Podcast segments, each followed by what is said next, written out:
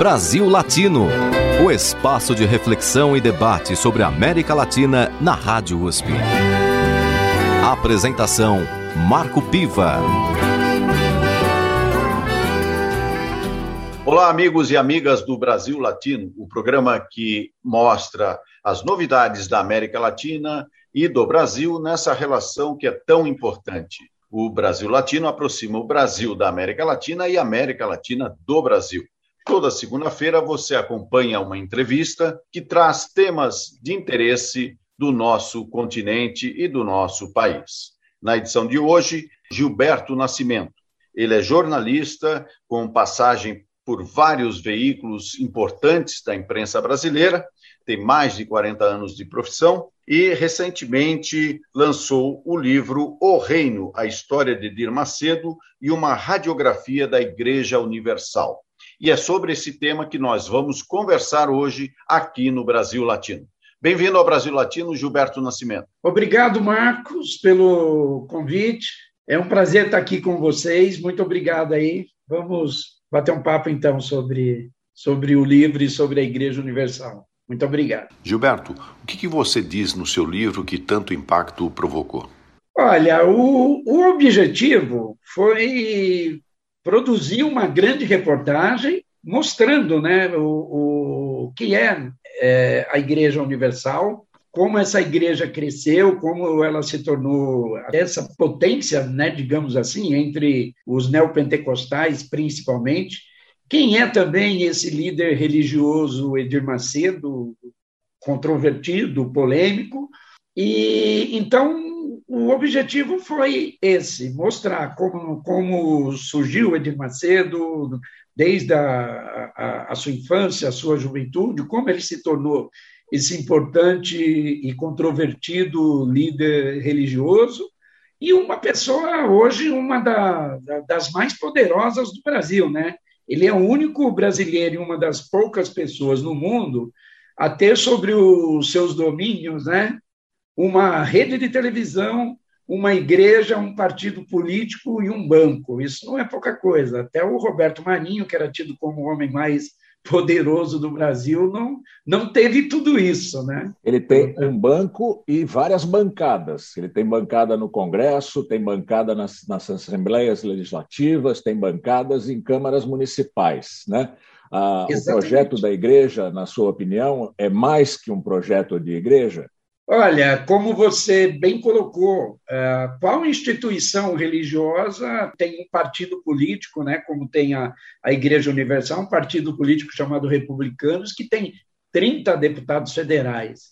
Nem todos ali absolutamente são bispos, pastores ou obreiros, mas a grande maioria é, quase todos ligados à igreja, tem até alguns de outras denominações, tem até alguns católicos, como o Celso Russomano, que aí é católico, mas é sempre foi um parlamentar ligado à, à TV Record, tem programas lá na TV Record. Então, de um jeito ou de outro, é, é ligado ao grupo. E tem sim, como você falou, um número imenso de deputados estaduais espalhados por todo o Brasil, vereadores também. Então, eles têm bancadas próprias em, em todo lugar. É, você tem uma bancada que apoia o. Hoje eles são ligados e apoiam o presidente Jair Bolsonaro. Antes apoiavam o Lula, mas aqui em São Paulo sempre apoiaram os governos do PSDB e tem a sua bancada própria, e que negocia, Lula... que faz as reivindicações. Então, tem bancada na, na Câmara Municipal de São Paulo, tem bancada na Assembleia Legislativa de São Paulo. E antes do Lula apoiaram, apoiaram Fernando Henrique, antes do Fernando Henrique apoiaram Collor, antes do Collor apoiaram Sarney, quer dizer, é, eles é. têm uma tradição de fisiologismo, vamos dizer assim. Nessa linha, inclusive, Rodolfo, é, é possível então se dizer que se trata de uma igreja com um claro projeto político de poder. Correto. E complementando aqui, nas últimas eleições municipais, o Republicanos elegeu mais de 200 prefeitos. Tinha cento e tanto, 112. Eu não vou lembrar o número exato, mas era na faixa de, de 112. E agora, salvo engano, 241. Eu estou me fugindo do número exato, mas dobrou. É um imenso poder que esse partido político também é, é, é, está obtendo. E já elegeu né, o, prefe... o, o, Crivella como prefeito do Rio, já elegeu senadores, já teve pelo menos três é, senadores, e recentemente elegeu também um, um senador pelo, por Roraima. E o Edir Macedo escreveu em 2007 um livro chamado Plano de Poder, onde ele fala e exorta os fiéis a, a, atuar na vida política, a exercer o poder político. E no meu livro eu mostro também que desde os primeiros momentos da igreja, o ex-pastor Ronaldo Didini, que num determinado momento até alcançou muita projeção aí nos meios televisivos, que ele foi o ex-apresentador daquele programa chamado 25ª Hora, e que, aliás, teve uma repercussão imensa justo no período que ele estava à frente.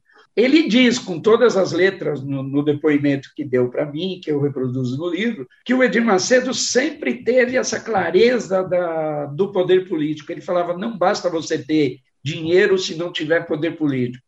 Então, o projeto que ele cria a, a, desde o início da, da igreja, e, e mostra, o meu trabalho mostra que ele é uma uma pessoa de visão, um empreendedor que enxergava longe, ele tinha clareza tanto da necessidade de usar os meios de comunicação de maneira efetiva, é, ele usava os espaços inicialmente alugados em emissoras de rádio para, a partir daí, montar núcleos de, de, de uh, grupos de, de agrupamento ali de religiosos e aí, na sequência, criar, abrir um, um templo, uma igreja.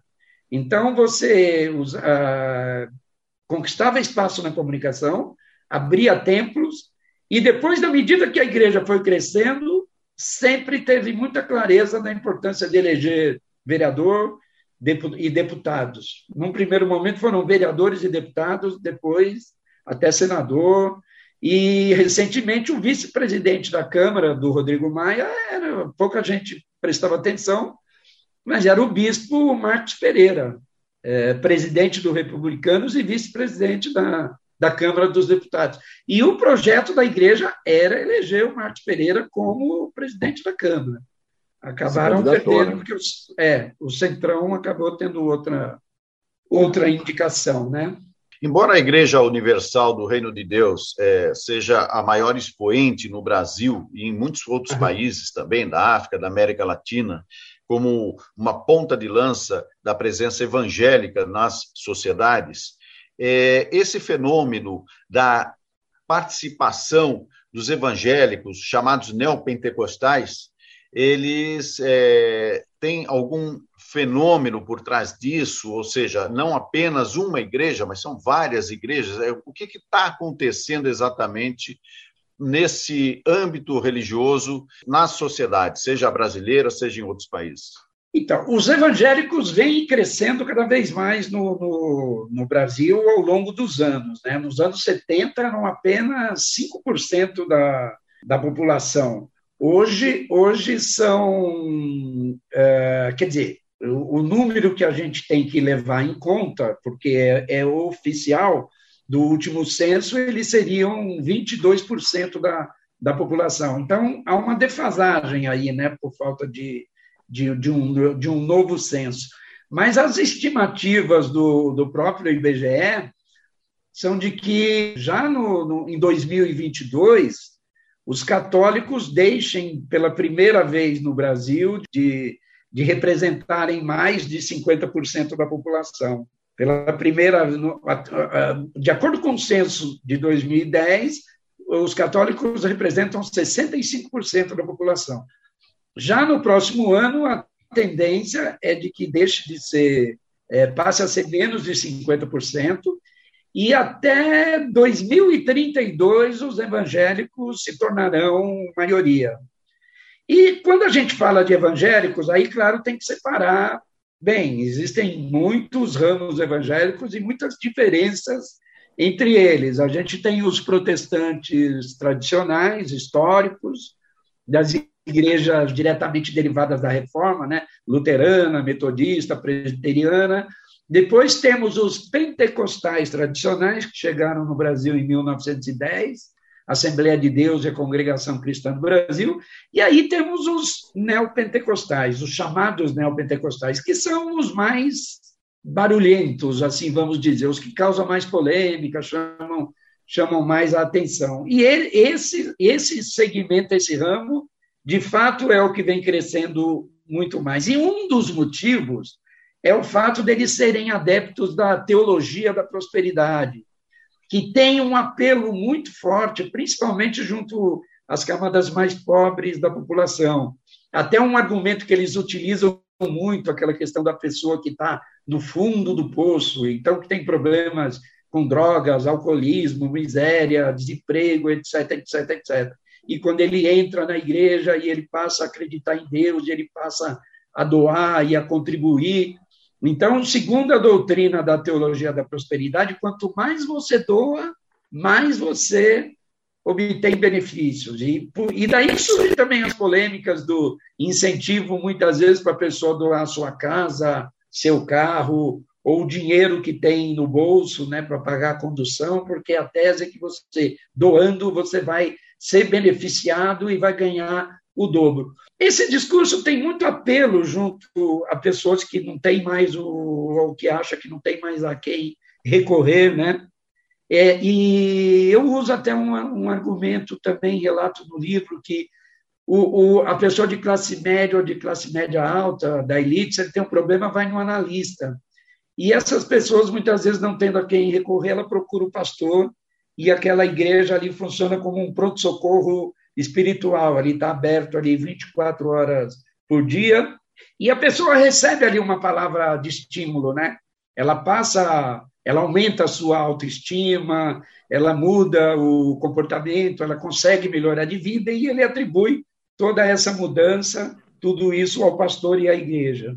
Gilberto, recentemente a gente tem visto notícia, notícias de traficantes evangélicos, traficantes que estão atacando fisicamente uh, templos de outras religiões nas favelas, especialmente de religiões africanas, uh, candomblé uh, e outros cultos africanos.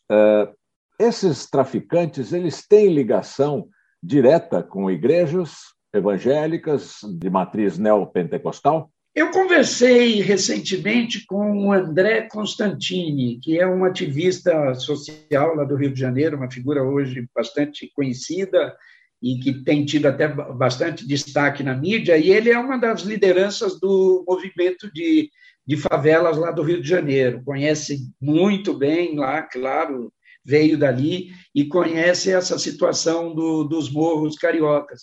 E ele foi pastor da, da, da Igreja Universal é, algum, algum tempo atrás. Até me chama muita atenção, porque ele tem um perfil completamente oposto ao dos de membros da igreja, né? Mas ele conta um pouco uma história parecida, de quando ele também perdeu o pai e a igreja ali foi quem o acolheu, foi a, a quem ele pôde recorrer ali num primeiro momento. E ele estava contando, e ele conta vários casos assim desse tipo. E eu até argumentei com ele que eu nunca tinha visto uma ligação concreta de igrejas de uma denominação específica com esses grupos de, de traficantes. Mas há um caso de um, de um pastor que era da Assembleia de Deus e que fazia trabalho com com presidiários que faziam o trabalho em, em cadeias né, penitenciárias e tal. Então, dali que começa a surgir um pouco essas ligações também. E alguns também eram de família evangélica, tinham pais, mães ou irmãos evangélicos. Então, é uma, é uma, é uma ligação, é, né, dois tipos de ligação, são essas familiares ou de trabalho que a igreja começa a desenvolver nas cadeias, de pastores que começam a tentar recuperar. E, obviamente, nenhuma igreja vai querer ter o seu nome ligado ali, vinculado. Né? Então, se tem uma, uma ligação concreta, ela não, ela não aparece. Mas é um fenômeno que tem chamado a atenção, inclusive pelos ataques que estariam fazendo a, a centros de Umbanda, de Candomblé, E a saída é, da, é... da Igreja Universal para a África e os problemas que eles estão enfrentando lá agora, problemas legais, né? Como é que se deu essa, essa migração ou essa expansão? Não foi uma migração, mas foi uma expansão para a África. Não só para a África, né? A igreja está em dezenas, dezenas de, de, países. No meu livro, eu usei o, o número de, no, de 95 países, porque consultando os sites lá da igreja, eu achei pelo menos 95 endereços. Então, dá para dizer, ou pelo menos a igreja está dizendo, eu estou aqui na, na África do Sul, ou no Suriname, ou em qualquer lugar, e o endereço está aqui. Eu não, eu não, não é, então, então era um número que eu achei mais razoável, mas eles chegam a dizer que a igreja estaria em mais de 170 países. Em alguns, talvez, é, existem apenas grupos religiosos, em alguns lugares eles podem estar, mas com um pouco mais de dificuldade. Em alguns lugares eles cresceram muito por, por facilidades obtidas, por relacionamento melhor com governantes. E o, o, o, o pastor, o ex-pastor Ronaldo Dini, por exemplo, ajudou a, a, a introduzir a igreja em Portugal e na África. Então, ele conta, obviamente, às vezes, por mil razões, eles tiveram mais facilidades na África do que na Suíça. Em alguns países europeus, você tem algumas leis mais rígidas, que dificulta a entrada. O Ronaldo Didini conta que na África, às vezes, às vezes a igreja dava um agrado aqui e ali para um político, um presidente, alguma coisa assim, e eles se tornavam grandes amigos, né? Costumavam levar relógios de presente, etc. Mas por, pela pobreza, pela necessidade das pessoas, pela busca de uma algo salvador, algo que mude e transforme a vida ou supere a, as dificuldades, o discurso da teologia da prosperidade e o discurso da Igreja Universal, e até reforçando aquilo que o Marco perguntou lá atrás, é, é a teologia não é só a universal que segue a teologia da prosperidade, né? É o mesmo discurso da Mundial, da Internacional da Graça, da Sara Nossa Terra, e são igrejas que têm crescido muito por conta de, por conta de tudo isso. Então, eles encontraram mais facilidade para o crescimento. Por exemplo, em Portugal, num primeiro momento, por causa da língua, né, também os pastores, quase sempre, quando vão para os outros países, são os brasileiros que dão as regras, que estão no comando. E na África, esse, esse discurso da teologia da prosperidade encontrou muita muita receptividade. E uma outra coisa que africanos dizem é que eles viam semelhanças nos cultos, nos rituais, com algumas religiões de matriz africana. Porque, embora a Universal critique muito e fez muitos ataques às igrejas, às religiões de matriz africana aqui no Brasil, inclusive foi alvo de, de processo que durou muitos e muitos anos, e, e recentemente a Record teve que dar espaço a, a, esses grupos religiosos, eles introduzem muitos elementos, né, também dessas religiões nos seus nos seus rituais. É, é, muitas vezes a gente vê, se você acompanhar transmissões aí na madrugada, né, em emissoras que eles alugam, você vai ver de vez em quando o pastor de roupa branca tirando o demônio do corpo das pessoas, né? E aí eles sempre fazem nessas nesses momentos, alusões ao caboclo, não sei o que, que estaria incorporado no espírito da pessoa. Nanana. Então, na África, esses rituais também, e às vezes muito emotivos, eles cativam o, o, o africano. Né? O Brasil Latino faz agora a sua pausa musical. A cantora argentina Mercedes Sosa. Com ela, vamos ouvir Solo Pido Adiós. Brasil Latino. Todo junto, por favor. Gracias, muchas gracias.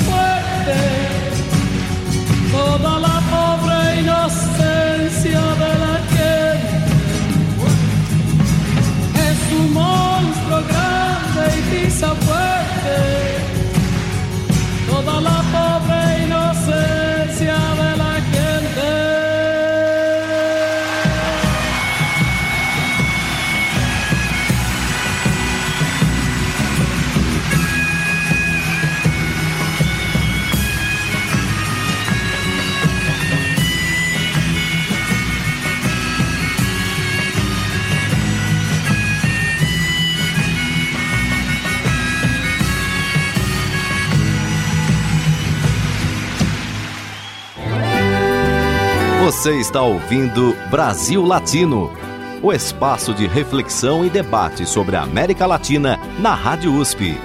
A apresentação: Marco Piva. Na edição de hoje, Gilberto Nascimento. Ele é jornalista com passagem por vários veículos importantes da imprensa brasileira, tem mais de 40 anos de profissão e recentemente lançou o livro O Reino, a história de Dir Macedo e uma radiografia da Igreja Universal. Agora, Gilberto, é, recentemente a Igreja Universal do Reino de Deus teve que teve um grave problema em Angola, não é? Ou seja, os, alguns pastores, especialmente os pastores brasileiros, foram acusados é, de malversação de dinheiro, lavagem de dinheiro, corrupção. Como é que você vê esse problema da Universal lá em Angola? O que, que de fato aconteceu ali? Eu fiz, por acaso, Marco, várias reportagens aí de um ano para cá sobre esse assunto. Até a primeira reportagem, quando, quando os pastores lá locais se rebelaram, bispos e pastores, um grupo de 330 bispos e pastores, né, que se rebelou e tomou o controle da igreja. Eles uh, passaram a dizer, quem manda aqui agora é a gente, né? A, a, a questão começou no final de 2019, quando esse grupo fez um manifesto com críticas à igreja, questionando o comportamento da, do comando brasileiro da igreja e já fazendo algumas denúncias. denúncias, fazendo denúncias de lavagem de dinheiro, de sonegação, expatriação de capitais, como eles falam, racismo também, embora um país de população majoritariamente negra, então eles acusavam os líderes brasileiros, uma boa parte branco, de, de, de cometerem racismo contra, contra os negros angolanos. Então eles fizeram essa primeira, esse primeiro manifesto, depois tomaram o templo da, o controle dos templos, fizeram uma assembleia, mudaram o comando da igreja e as autoridades angolanas ficaram do lado desse grupo angolano. Então, inclusive dizendo, a igreja é uma igreja de direito angolano, a direção aqui agora foi feita uma assembleia e mudou, e a Universal simplesmente perdeu o comando da igreja lá, né? A TV Record foi suspensa, as atividades estão suspensas até o momento, pode ser que volte, pode ser até que, que percam também a, a emissora lá, que era Record África, e alguns líderes da igreja estão sendo acusados é, a, formalmente pelo Serviço de Investigação Criminal de Angola, e a denúncia foi encaminhada à Procuradoria-Geral da República, que, por sua vez, encaminhou à Justiça. É, eles estão, inclusive, o Honorilton Gonçalves, que já foi o todo-poderoso homem da TV Record aqui em São Paulo, está sendo acusado lá de lavagem de dinheiro e associação criminosa. O, julgamento talvez ocorra aí dentro de uns três meses, quatro meses, não dá para ter certeza, mas é uma previsão lá que eu já ouvi, e eles podem ser condenados e se condenados presos. E Você... há uma, uma expectativa de que esse movimento se alastre para outros países vizinhos. Essa reação contrária. Essa reação, é.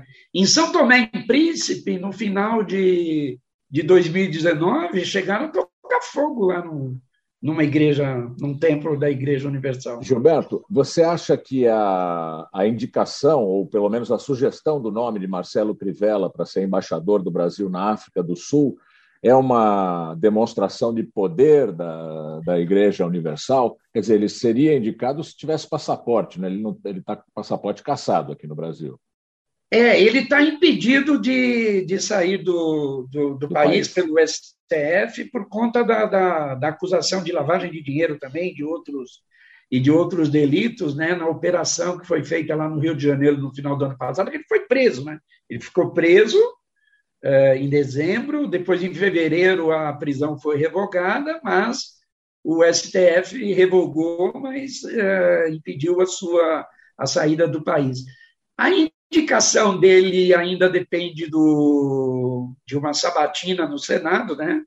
E depende também de ser aceita pelo governo da África do Sul. Eu conversei com alguns diplomatas, falaram em off, mas conversei até com o Celso Amorim também, foi ex-ministro da, das Relações Exteriores do, do, governo Lula. Eles acham, os diplomatas em geral, né, o Celso Amorim foi mais prudente na sua fala, mas os diplomatas acham um absurdo indicar uma pessoa acusada de, de, de, crimes, de lavagem de dinheiro e proibida de sair do país. Né? Acham até que isso é uma coisa que pega muito mal para a diplomacia brasileira, para o Itamaraty. Mas, então, a, esse diplomata, que é um embaixador, considerado ministro de primeira classe, falou em off, ele acha que não passa. Mas o Crivella está tá trabalhando para ir acreditando. Ele chegou a postar na, nas páginas dele, nas redes sociais, um hino religioso, uma música dele, porque ele é cantor gospel também, né? Ele botou uma música lá chamada África, com que ele canta, que é grava, gravação dele, é, com imagens da África e com uma inscrição em Zulu, ele fala Zulu também, né? E com uma inscrição em Zulu dizendo: Estou voltando para casa. Então, ele está querendo ir, sim, ele está querendo ir. E a, a, a igreja apoia o governo Bolsonaro, o governo Bolsonaro quer e acha importante ter esse apoio da Igreja Universal. Então, eles vão tentar. Se conseguirão consumar a indicação, aí, aí não se sabe. Mas... É, inclusive o Crivella, ele viveu 10 anos na África do Sul, né? Então claro. tem esse lastro é, de conhecimento é, que faz com que ele defenda também, né, pessoalmente, a sua indicação. Agora, realmente, do ponto de vista diplomático, é, um, é uma situação um pouco inusitada, é, porque a tradição no próprio Itamaraty não é a indicação de embaixadores fora dos quadros do Rio Branco. Pois é, é o, o, esse embaixador falou bastante sobre essa questão. Não é uma não é uma coisa usual, embora até já tenha ocorrido, né?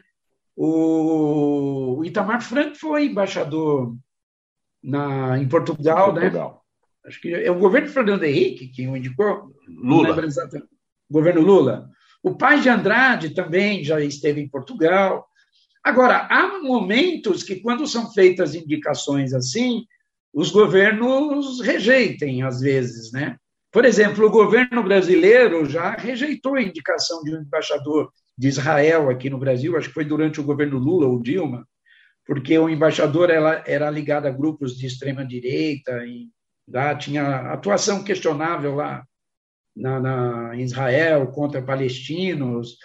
Já teve caso do Sijuak Uek, que foi indicado também como embaixador durante o período do regime militar, não me lembro para qual país exatamente agora, e também foi rejeitado. Então, às vezes, há casos assim. É, às vezes você pode indicar alguém, mas quando é o, o caso de uma grande personalidade que tem um trabalho respeitado, sério, um quadro. Algo que enobreça a diplomacia é. e não o contrário, né?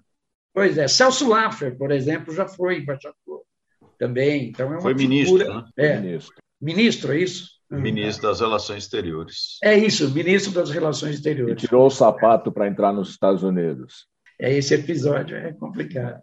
Mas então há essa situação. Aí não se sabe se ele vai conseguir. Eu, até particularmente, acho que não. Mas tanto a Igreja Universal quanto o governo Bolsonaro vão fazer de tudo para que para que para tentar conseguir. Agora o Bolsonaro tentou fazer o filho dele embaixador e também não deu certo, né? Pode ser que também ele faça isso para dizer, olha, para não perder o apoio da igreja, eu, eu fiz a minha parte, eu tentei tudo, até isso eu fiz. Agora, se não aprovarem, aí ele lava as mãos. Né? Essa expansão, você, eh, a gente sabe que ela se dá, como você mesmo disse, não só para a África. Para os países latino-americanos, essa expansão tem esse, essa mesma força, esse mesmo empenho da igreja? Então, é, essa é uma pergunta, claro, super importante e ainda e tem tudo a ver com o tema do, do programa do, do Brasil Latino tudo a ver. Agora, é, é curioso, porque eu, eu, eu acho que a, a Igreja Universal tem uma estratégia um pouco diferente para cada lugar onde ela vai, onde ela pisa. Eu acho que ela não age absolutamente de maneira igual em todo lugar, até por conta das reações, que são, de fato, de, diferentes. Né? Eles tiveram muito problema, por exemplo, e nunca conseguiram entrar muito bem é, em governos, em países comunistas ou em países muçulmanos, é, né, hinduísta. Então, é, em cada lugar você vai ter uma realidade, uma situação. E aqui na América Latina, eu acho que num primeiro momento eles começaram a agir da mesma forma que agiam aqui no Brasil. Mas só que não encontraram a mesma abertura na Argentina e no Chile, o modelo não serviu, né? O modelo não, o modelo serviu. não serviu. É, e em alguns lugares teve problema sério. Na, na Venezuela, o Chaves confiscou um, um terreno onde eles estavam construindo uma, construir uma grande catedral. Então, lá eles tiveram problema. Então, lá, por exemplo, a igreja, durante o período, a partir do Chaves, a igreja não, não prosperou, não, não, não evoluiu. No Chile, em 1977, eles, eles, vários membros da igreja, 20 membros da igreja foram expulsos. E na Argentina, recentemente, é, recentemente, no ano passado, né, foi é, iniciada uma investigação sobre aplicação de dinheiro obtido lá das ofertas, segundo o, o, as autoridades argentinas, lá cerca de 100 milhões de, de dólares teriam sido aplicados sem justificação de origem. Acho que há uma lei argentina lá que diz que qualquer doações a entidades religiosas acima de 30 mil reais tem que se comprovar a origem desses recursos e a Igreja Universal não estaria cumprindo. Então, eles tiveram problemas aqui a, na América Latina e tem, por isso eu acho que hoje tem uma atuação mais discreta, digamos assim. Você acha então que a Igreja é, Universal do Reino de Deus e outras denominações também nessa linha neopentecostal são também um problema fiscal para, um, para os países? Pois é, Marco. É, é, eu não quero ficar sendo autorreferente aqui o tempo todo, mas eu conto um pouquinho essa, essa história no, no meu livro. Aqui no Brasil mesmo, essa maneira deles agirem foi questionada, foi, foi a justiça, foi alvo de processos durante muitos e muitos anos. Só que os processos também foram, voltaram, foram, voltaram, né? É, houve acusações, por exemplo, até contra o Marcelo Crivella, que chegaram ao STF, o STF decidiu arquivar, mas eu, eu vou tentar falar rapidinho, mas basicamente a história é longa, mas eu vou tentar. É, eles, eles pegavam as ofertas da, da igreja, remetiam para uma casa de câmbio, essa casa de câmbio mandava para paraísos fiscais, offshore, nas Ilhas Caimã, nas Ilhas Jersey, e esse é, Jersey, e esse dinheiro voltava em forma de empréstimos para membros da igreja para comprarem emissoras de rádio e televisão. E eram pessoas que não tinham recursos, pessoas simples, de classe média baixa. Laranjas. viraram. viraram hã? Eram laranjas. Sim, que viraram donos da, da, da Record, a TV Goiás, de Goiás, a TV Rio, no Rio de Janeiro, que compuseram depois a Rede Record, foram compradas com dinheiro dessa forma. E o Ministério Público Estadual, Federal, de São Paulo, do Rio, denunciou isso durante anos. Os processos se arrastaram, se arrastaram na justiça. Primeiro, um, um processo longo para para a compra da TV Record e depois outros para investigar essas acusações de lavagem de dinheiro. E esses processos acabaram não dando em nada. O último deles, que era exatamente que ele, às vezes o mesmo processo era transformado, né? A, a Justiça Federal fez novamente as acusações em 2011 contra o Edir Macedo e quatro ou cinco líderes da igreja por lavagem de dinheiro, sonegação, uh, não estou me lembrando, associação, uh, formação de quadrilha, estelionato, e esse, esse, a, a acusação lá do, do a, o processo lá foi, foi enviado pelo, pela, pela a acusação foi feita pelo Ministério Público Federal em 2011 e já podia ter sido julgado pela, pela Justiça Federal aqui em São Paulo, mas o processo ficou, ficou até 2019 na mão da juíza aqui e acabou prescrevendo. Então, Edir Macedo foi inocentado. Não há uma acusação sequer hoje, ou nenhuma condenação, aliás, sequer hoje contra Edir Macedo ou líderes da, das igrejas. Mas esse método foi questionado. Por exemplo, não dá para dizer, eles não foram condenados, mas também não foram absolvidos. O processo prescreveu.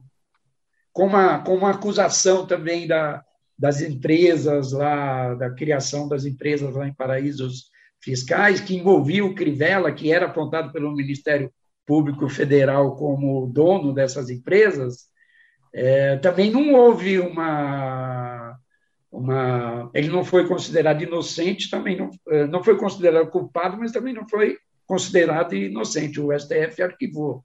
Então, esses métodos sempre foram muito questionados. Não dá para dizer que em todos os lugares eles ajam, eles agem da mesma maneira. Mas é com o dinheiro da, das ofertas que se comprou as TVs, as emissoras de rádio. Isso todo mundo sabe. E, aliás, o, o, grupo, Edir Macedo, seus familiares e vários do, do, dos religiosos lá, são donos de mais de 100 empresas hoje. Isso também está tá no livro. Empresas de, de transporte, locadoras, é, empresas de segurança, Hospital, Agência de turismo. Sim, de turismo, hospital, uh, plano de saúde. Hoje, por exemplo, na Record, quase todas as empresas, as prestadoras de serviços da Record, são empresas do próprio grupo. O plano de saúde, o hospital, é, tem eles são donos de mina d'água, empresa de indústria de água e refrigerante. Até as lanchonetes, que também, tem, também são de pessoas da família. Olhando o quadro político brasileiro, nós estamos há um ano e menos seis meses das eleições, eleições muito importantes. Eh, você acha que a, a Igreja Universal, essas denominações neopentecostais, por meio dos, das, suas, da, dos seus, das suas representações políticas, da sua participação nas bancadas, elas devem avançar ou não há espaço para que elas avancem? Olha, eles vêm avançando, né? Esse ativismo evangélico conservador se fortaleceu muito, né? Durante, com, com, nessa aliança também com o bolsonarismo. Aliás, eles são uh, bastante responsáveis também pela própria eleição do, do governo Bolsonaro. Houve uma guinada conservadora no Brasil nos últimos anos, né? elegemos um presidente de extrema direita e o voto do, dos evangélicos aí, principalmente dos grupos neopentecostais, foi importantíssimo. Eles ajudaram e muito. E eles vêm crescendo, né, né Gamerina? É só, é só a gente verificar é, é o, já o, o poder alcançado, né? a bancada de 30 deputados do República. Poxa, eles têm, só uma igreja tem um partido político. A bancada evangélica é muito maior. A, a bancada evangélica tem. É, eu tava, estava analisando os números outro dia, é, eles são um pouco questionáveis aí os números, mas acho que eles têm 95 ali parlamentares é, evangélicos, mas outros aliados e próximos é, que em algum momento chegam a totalizar 190. Que compõem a tal bancada BBB, né? Boi, bala e Bíblia. É. Então, essas bancadas têm conseguido cada vez mais força no parlamento. Eles têm ele, conseguido eleger representantes para o executivo. E nas bancadas estaduais também, essas bancadas também têm conseguido aprovar leis de seu, de seu interesse, contra o aborto, contra contra interesses de grupos LGBT. Então, eles vêm avançando. Se amanhã essa realidade vai mudar ou não, aí a gente não sabe, mas há um, um ativismo evangélico conservador cada vez mais forte, a ponto de eleger o presidente dos seus sonhos. Né? Eles, eles são muito pragmáticos em geral, procuram estar com quem tiver no poder. Né? mas o governo mais próximo ali dos seus, dos seus ideais, vamos dizer assim, principalmente na pauta de costumes também e tal, é o Bolsonaro. Agora, também, como já disse, se o Bolsonaro cair e perder poder, tranquilamente eles mudam de barco. Né? Agora, eles podem mudar de barco, mas será que essas forças que agora estão sendo colocadas como adversários dos neopentecostais, é o caso explícito, digamos, de Lula, da esquerda em geral. É, depois, essa esquerda pode também repensar suas relações com os neopentecostais?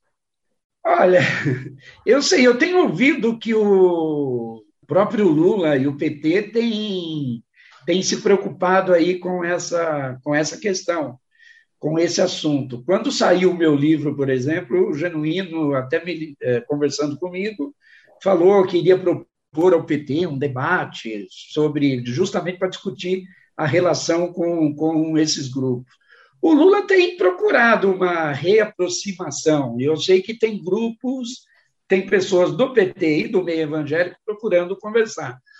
Mas é, a, a, essa articulação envolve, como eles fazem questão de dizer, não lideranças das igrejas, que no passado o Lula fez aliança lá com Edir Macedo, também até com Malafaia, né? Com Lula foi visitar o Edir Macedo na prisão. Sim, sim, sim, sim. Eu e é, eu conto aqui no livro também lá e ele e ele deu uma uma, uma posição bem favorável, assim, bem de defesa, até chegando, acho que, se salvo engano, se não, a memória não me traía, até falando de defendendo a liberdade religiosa e o direito né, da, da dele exercer a, a, o comando da igreja sem preconceito e tal, tal, tal, tal. Há grupos evangélicos progressistas, Marco, principalmente, mas a, a maior parte é ligada às igrejas protestantes tradicionais, mas há grupos também, até da Assembleia de Deus, de Igreja Batista, tentando conversar e mudar aí um, um pouco a relação. É que os pentecostais é que são mais, os neopentecostais, algumas lideranças neopentecostais, é que são mais questionadas por causa do, do tipo de prática adotada por eles, né? o Edir Macedo, o Silas Malafaia. Mas, em geral, todo mundo quer o apoio.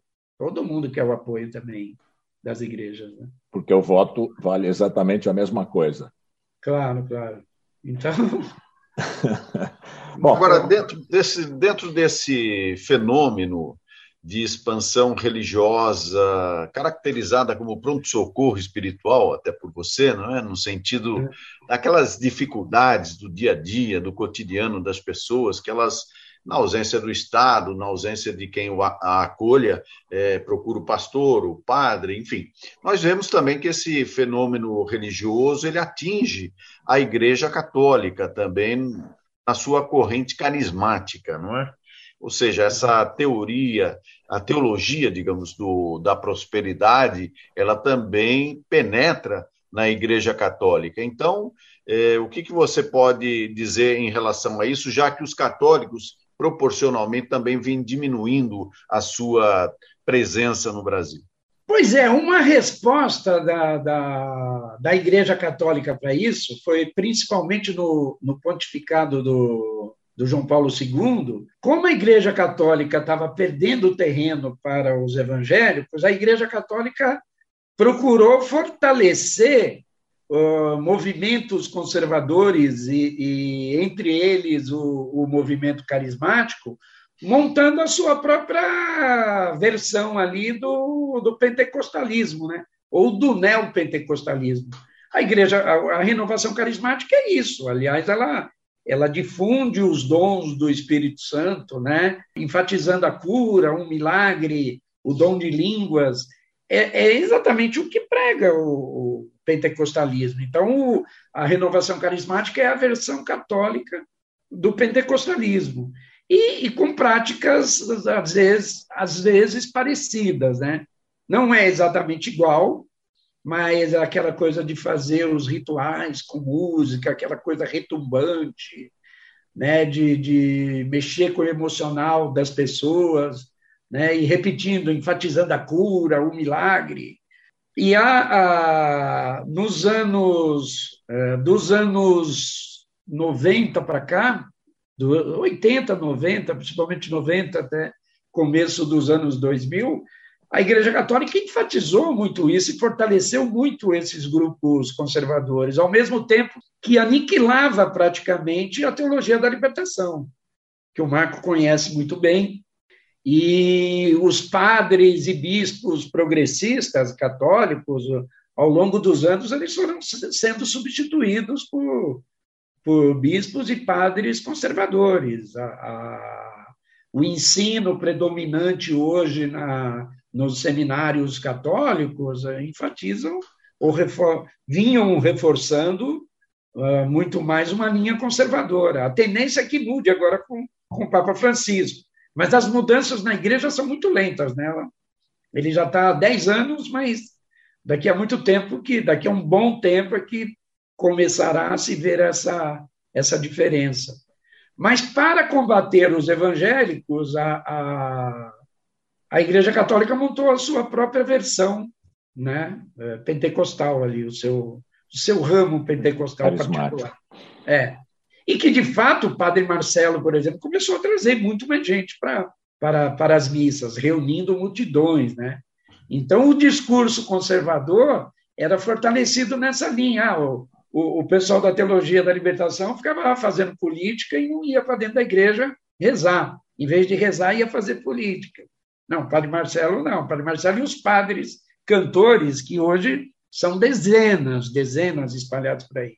Fábio de Mello, Jonas Abib, um monte. Na edição de hoje do Brasil Latino, eu conversei com Gilberto Nascimento, jornalista especializado em política religião e direitos humanos, com uma grande passagem pela imprensa brasileira. Ele trabalhou nos principais veículos da mídia nacional e também lançou recentemente o livro O Reino, a história de Edir Macedo e uma radiografia da Igreja Universal, que foi o tema que nós debatemos hoje no Brasil Latino.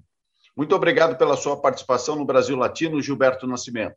Muito obrigado, eu que agradeço aí ao convite. Foi um prazer participar aqui desse bate-papo e dessa conversa com todos vocês. Muito obrigado aí mais uma vez. Um abraço. Para a gente encerrar o nosso programa, vamos ouvir com Chavela Vargas, uma música que é um clássico mexicano. Brasil Latino.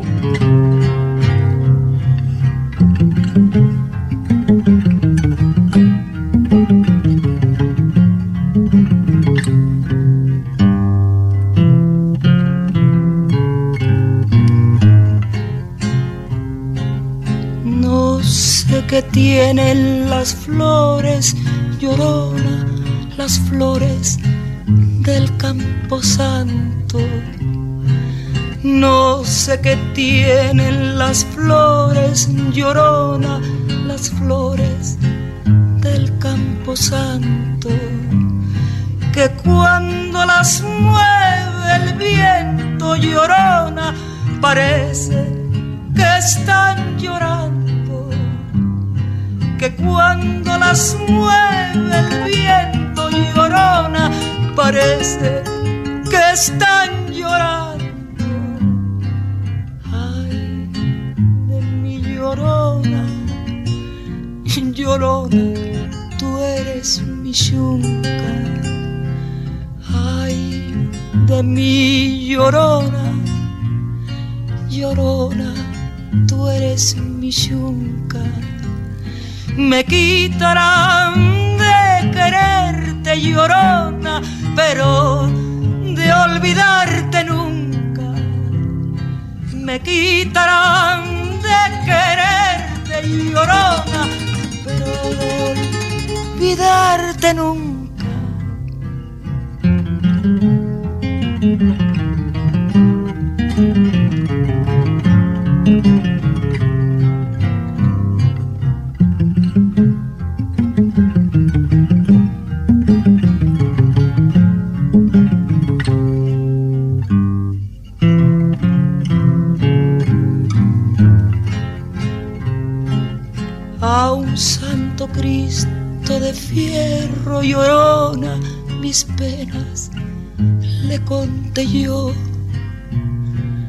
A un santo Cristo de fierro llorona, mis penas le conté yo.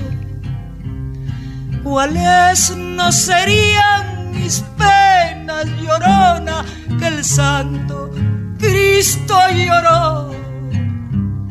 cuáles no serían mis penas llorona que el santo Cristo lloró.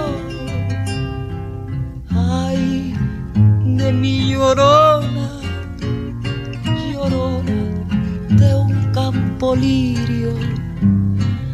Ay, de mi llorona, llorona de un campo lirio el que no sabe de amores llorona, no sabe lo que es martirio. El que no sabe de amores llorona, no sabe lo que es martirio.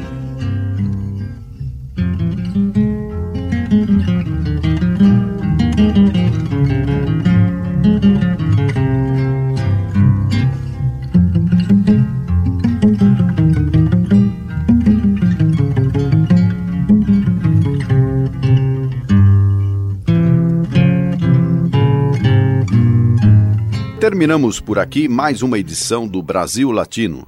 Nosso programa tem a produção de áudio de Benê Ribeiro, produção de Alexandre Veiga, assistente de produção Ítalo Piva e curadoria musical Carlinhos Antunes. Você pode ouvir todas as edições do Brasil Latino em formato de podcast em soundcloud.com brlatino e também nas principais plataformas de áudio. Acompanhe conteúdos exclusivos na nossa página no Facebook. Basta procurar por Brasil Latino. E se quiser falar com a gente, escreva para ouvinte@usp.br, repetindo ouvinte@usp.br. O Brasil Latino fica por aqui e eu espero sua audiência em nossa próxima edição. Um abraço latino-americano e até lá. Você ouviu Brasil Latino, o espaço de reflexão e debate sobre a América Latina na Rádio USP. Apresentação Marco Piva.